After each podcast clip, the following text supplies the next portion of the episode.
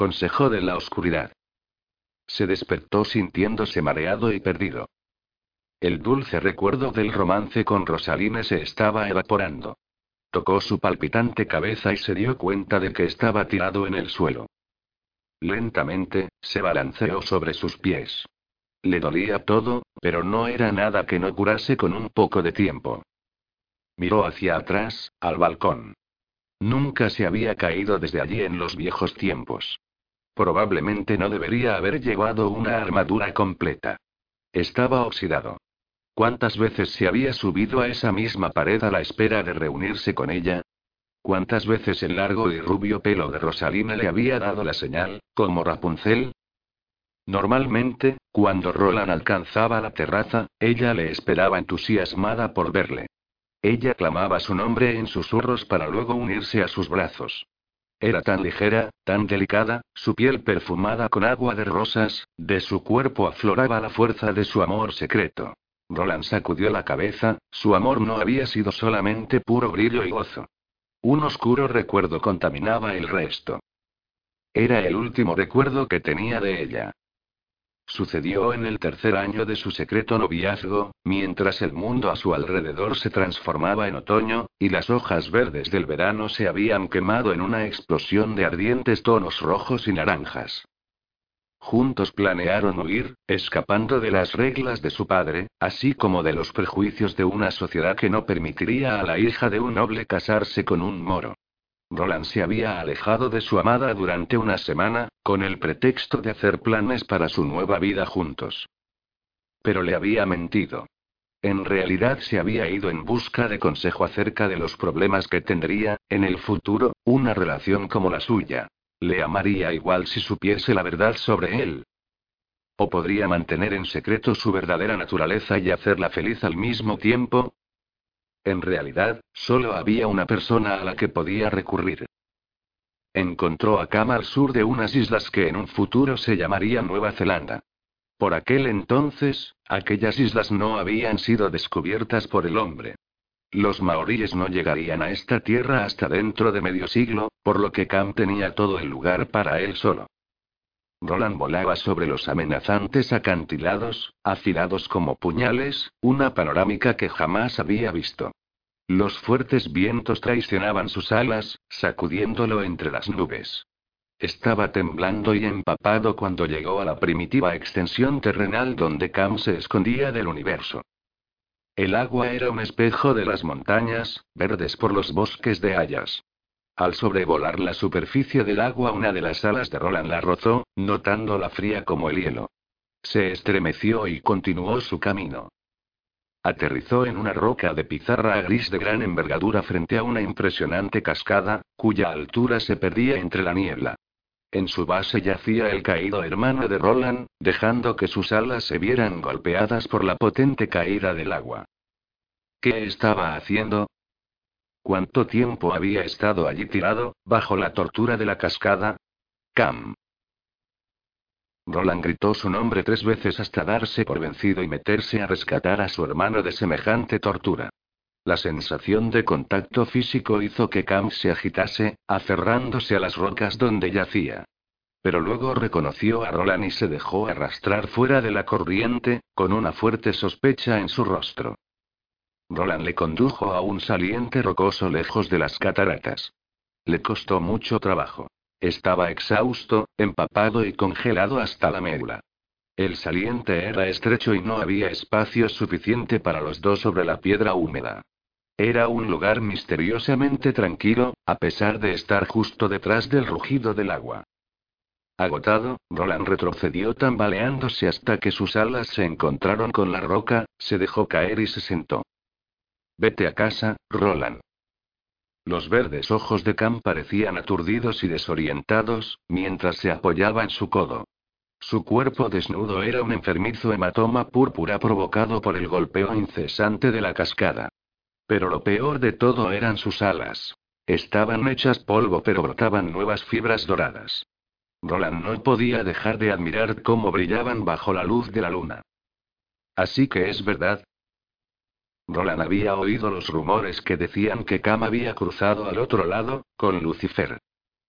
Ningún demonio parecía capaz de hacer acopio del ritual de bienvenida reservado a los miembros del redil abrazarse, enroscando las puntas de sus alas como una expresión de aceptación por parte de cada uno de ellos, el reconocimiento de que estaban a salvo y entre amigos.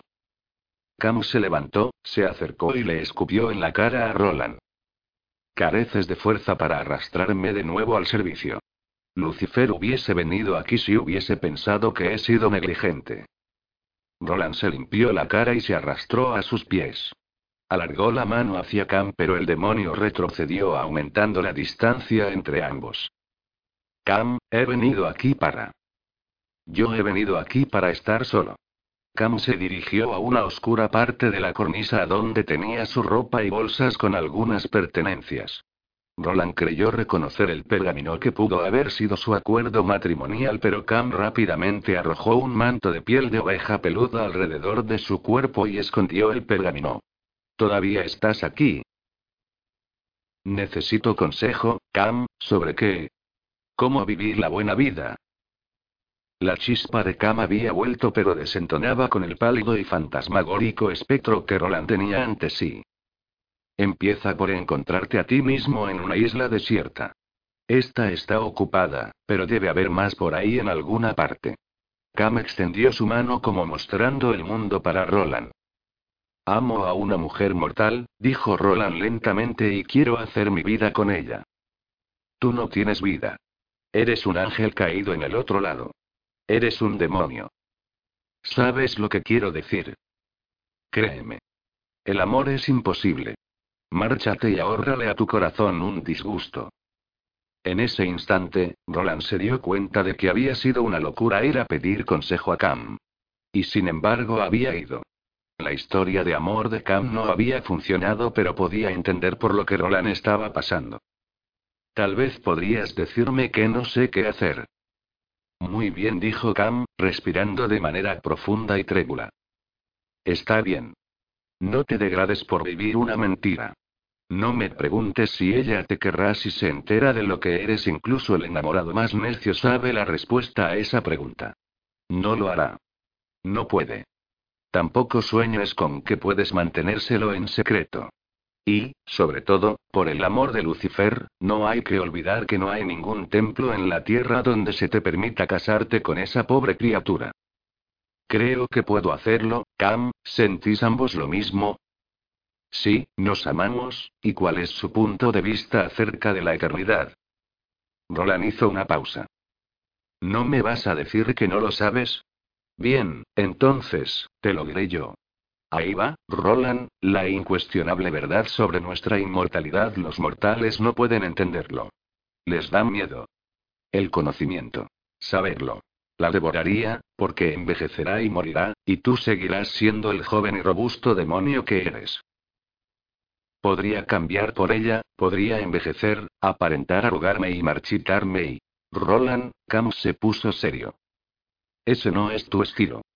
Sea quien sea ella, le será más fácil, mientras se sienta joven y proporcionada, encontrar a otra pareja.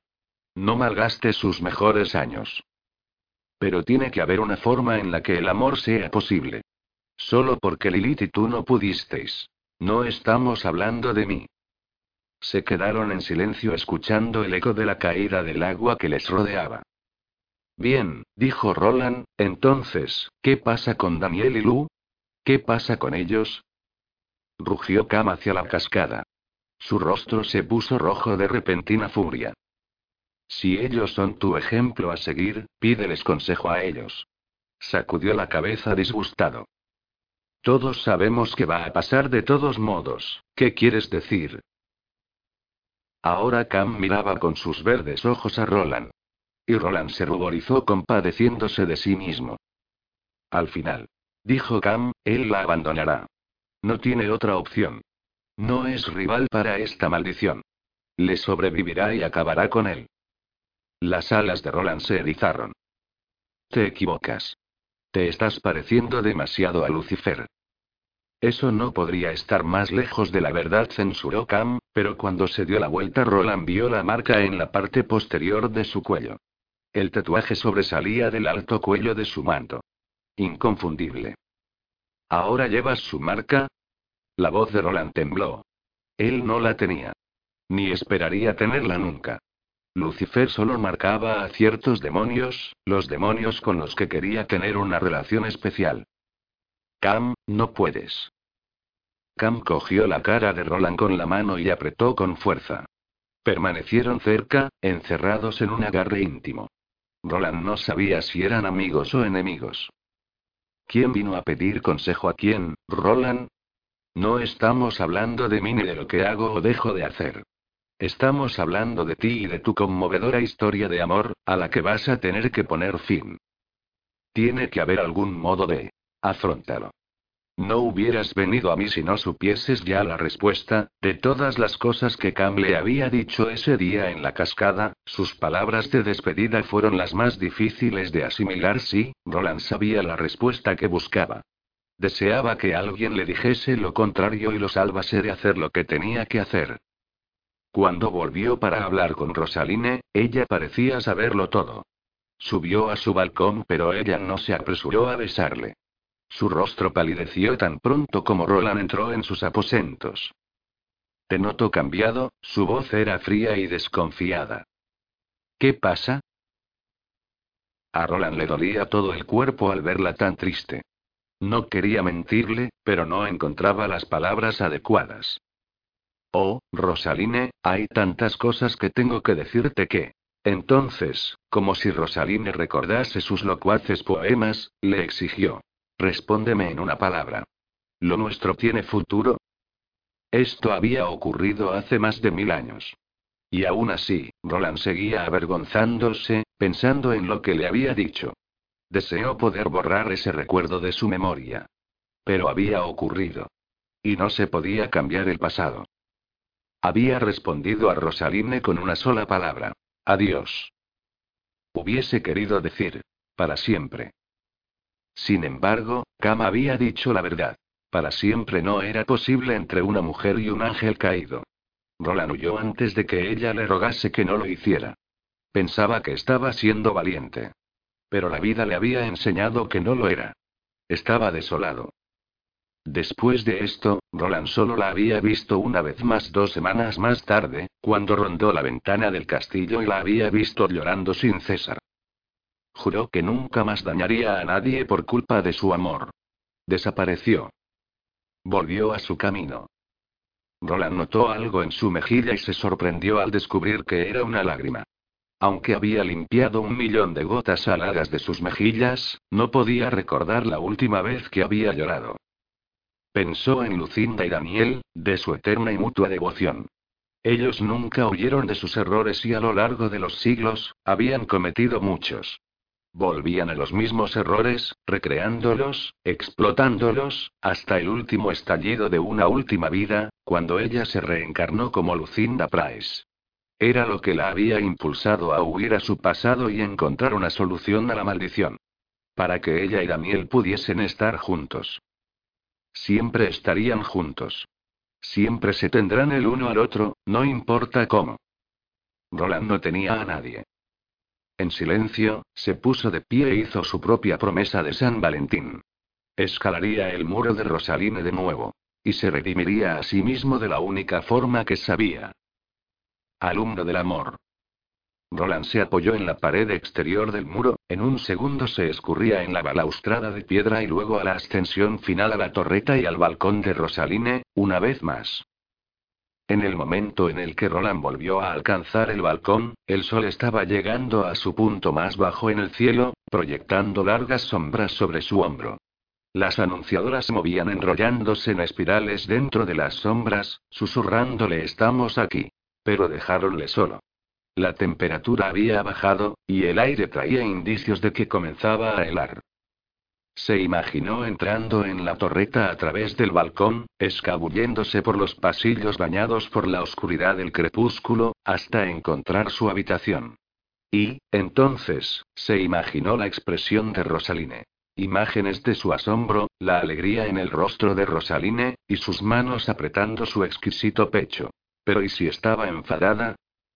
Cinco años después era posible. No podía descartarlo. Habían compartido algo extraordinario y hermoso. Ella le había enseñado que las mujeres sentían profundamente cuando amaban.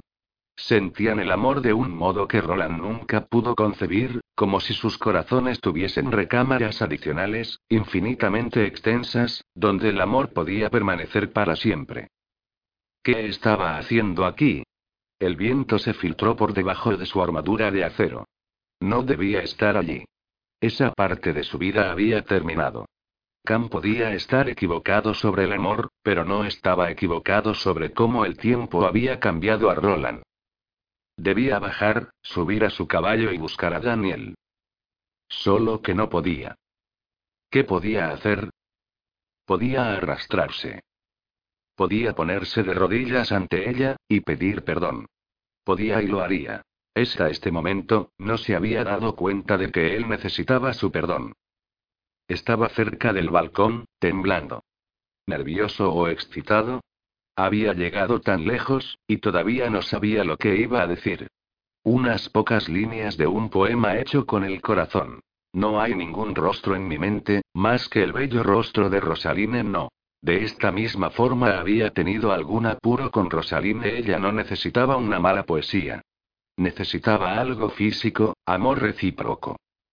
¿Podía dárselo ahora?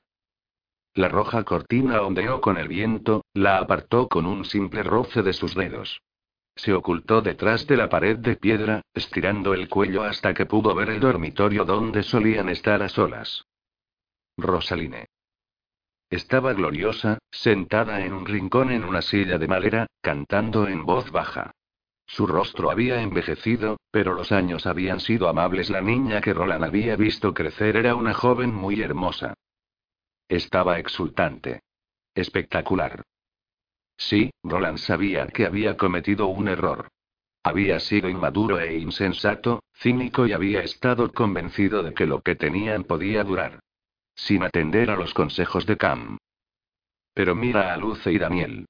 Ellos habían demostrado a Roland que el amor podía sobrevivir incluso al más duro de los castigos.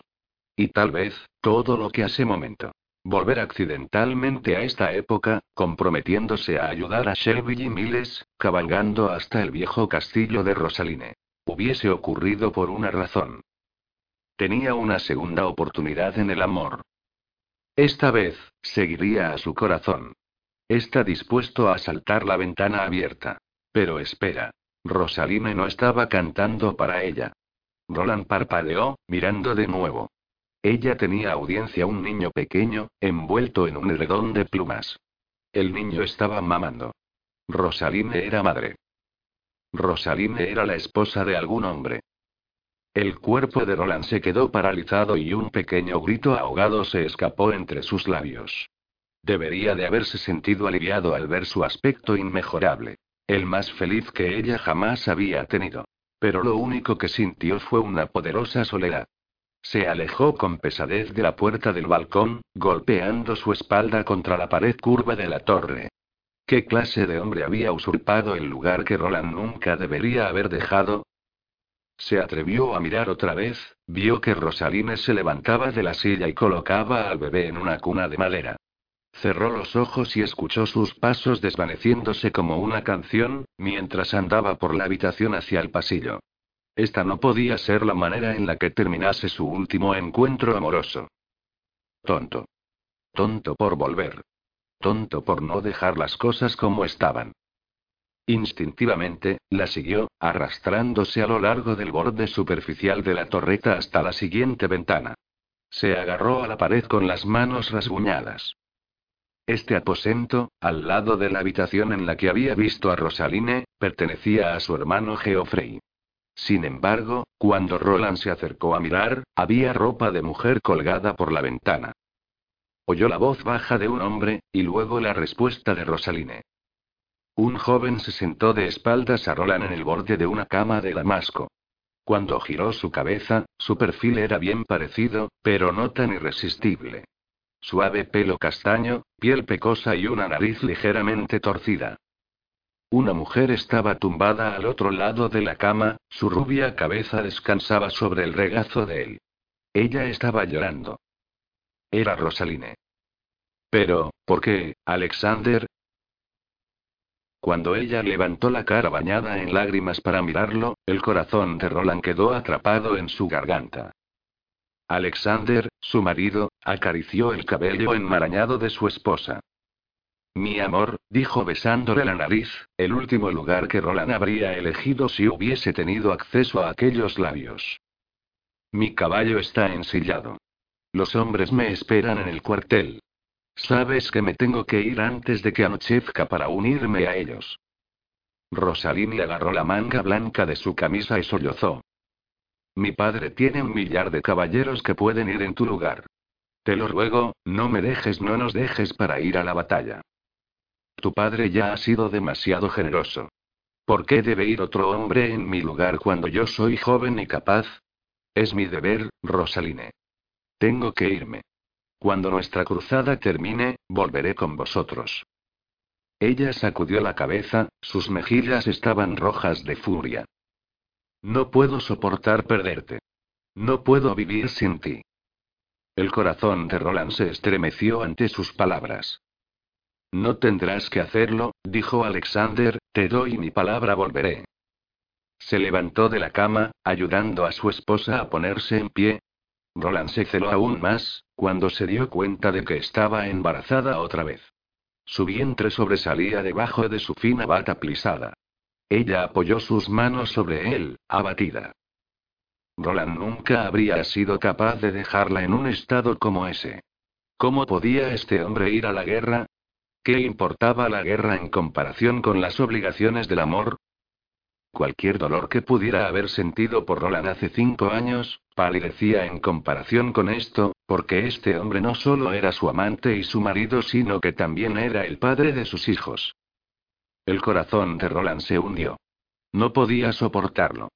Pensó en todos estos años entre esta angustia medieval y el presente del que había regresado. De los siglos que había pasado en la luna, vagando sin rumbo a través de peñascos, abandonando sus funciones, tratando de olvidar que la había conocido. Pero ahora sabía que no importaría cuánto tiempo durase su eternidad, nunca olvidaría sus lágrimas. Qué tonto narcisista había sido. Ella no necesitaba sus disculpas. Disculparse con ella ahora sería totalmente egoísta, Roland tan solo buscaba un alivio para su culpable conciencia. Y abrir sus heridas ahora no había nada que pudiera hacer o ser para Rosaline nunca más. O casi nada. El joven hombre parecía larguirucho y desorientado cuando se acercó a la cuadra donde Roland esperaba. Llevaba el casco en la mano dejando su rostro al descubierto. Roland lo estudió. Odiaba y respetaba a ese hombre, que claramente se sentía obligado y reacio a luchar. ¿Podía el honor y el deber significar más para él que el amor? ¿O quizás confundía el honor y el deber con el amor? ¿Quién querría ir a la guerra y dejar a su amada familia? Soldado. Roland llamó a Alexander cuando éste estaba lo suficientemente cerca como para reconocer el tormento en sus ojos. Usted es Alexander, pariente de mi señor John, quien ostenta el título de este feudo. ¿Y quién eres tú? Alexander dio un paso hacia el umbral de la cuadra. Sus claros ojos marrones se fijaron en la formal armadura de Roland. ¿De qué batalla has venido? He sido enviado aquí para tomar su lugar en la campaña. Alexander se detuvo. ¿Te ha enviado mi mujer? ¿Su padre? Sacudió la cabeza. Hazte a un lado, soldado. Déjame montar. De hecho, no lo haré. Su misión ha cambiado. Conoce el terreno en esta zona mejor que nadie. Tiempos peligrosos pueden llegar si la batalla no nos favorece en el norte. Si nos retiramos, se le necesita aquí para proteger a la ciudad de los intrusos. Alexander ladeó la cabeza. Muestra tu rostro, soldado, porque no confío en un hombre que esconde su rostro detrás de una máscara. Disculpe, señor, pero mi cara no es de su incumbencia. ¿Quién eres?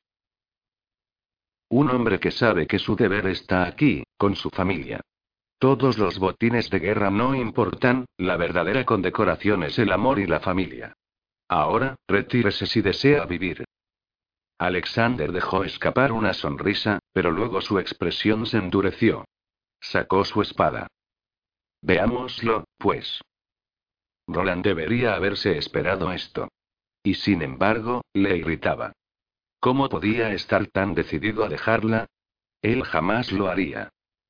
Y, con todo, por supuesto que lo había hecho. Abandonó a su verdadero amor como un tonto insensible, estúpido. Había estado solo desde entonces. La soledad es una cosa, pero más horrible y angustiosa se vuelve cuando el alma prueba el amor. Ningún hombre debería cometer el mismo error. Incluso a pesar de sus celos, Roland lo tenía claro. Tenía que detener a Alexander. Tragó saliva, suspiró para sus adentros y sacó su espada. Medía por lo menos un metro de largo y parecía tan punzante como el dolor que Roland sentía en el corazón al tener que hacerle frente a este hombre. Soldado. Dijo Roland rotundamente, no es una broma. El hombre avanzó, blandiendo su espada con torpeza. Roland la desvió con un movimiento de muñeca sin apenas esforzarse. Las espadas se enfrentaron con un sórdido ruido. Alexander resbaló en la tierra con la ligera orientación de la espada de Roland, hasta que rebotó contra el húmedo heno que se acumulaba en el suelo del establo. ¿Por qué quiere ir en busca de tu propia muerte? le preguntó Roland. Alexander gruñó y se alzó de nuevo en posición de lucha, elevando su espada por encima de su pecho. No soy un cobarde. Quizás no, pero era excepcionalmente inepto a la hora de combatir. Probablemente había practicado el manejo de la espada cuando era niño, luchando en un pajar en los festivales de verano con sus amigos de la infancia. No era un soldado. Estaría muerto en menos de una hora si llega a ir al frente. Podría matarlo Roland ahora mismo. Al instante, tuvo la visión de su espada moviéndose con destreza hacia el cuello desnudo de Alexander. La impresión de un severo corte y las rojas manchas del acero goteando el suelo. Qué fácil sería poner fin a la corta vida de Alexander. Ocupar su lugar en aquella torre y amarla como ella se merecía. Roland sabía cómo hacerlo. Podía hacerlo ahora mismo. Pero parpadeó y vio a Rosalinda. El bebé. No masacrar, se recordó, solo persuadir. Saltó hacia adelante ligeramente, blandiendo su espada hacia Alexander, quien se revolvía hacia atrás intentando ganar distancia. Esta vez evitó la espada de Roland por pura suerte.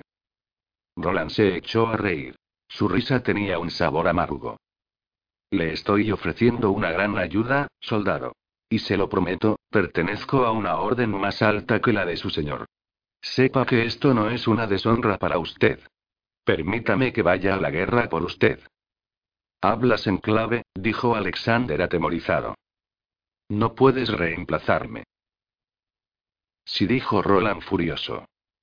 De otra cosa no, pero de eso estoy seguro.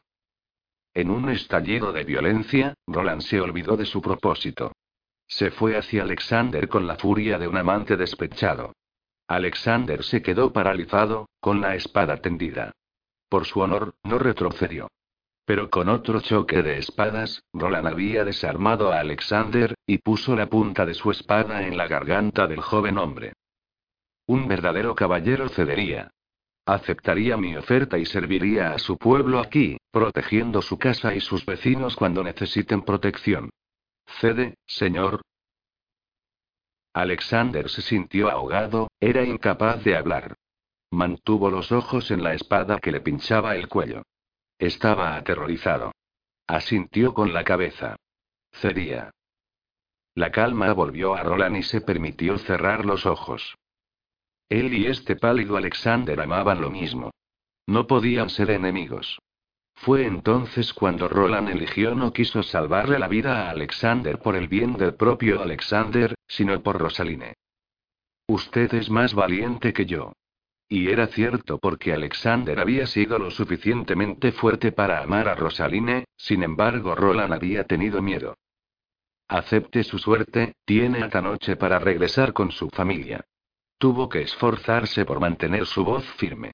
Bese a su esposa y críe a sus hijos. Eso es el verdadero honor. Se sostuvieron la mirada durante un largo tiempo, hasta que Roland empezó a sentir que Alexander podía ver a través de la ranura de la visera de su casco. Podía sentir el sufrimiento de Roland. ¿Podía sentir lo cerca que Roland había estado de matarlo y ocupar su lugar? Roland retiró la espada del cuello de Alexander. Enfundó su arma, montó su caballo y salió de la cuadra hacia la oscuridad de la noche. El camino estaba vacío y parecía azul a la luz de la luna. Roland se dirigía al norte. Todavía tenía que encontrar a Daniel, por lo menos un amor sería redimido en esta justa contra el tiempo.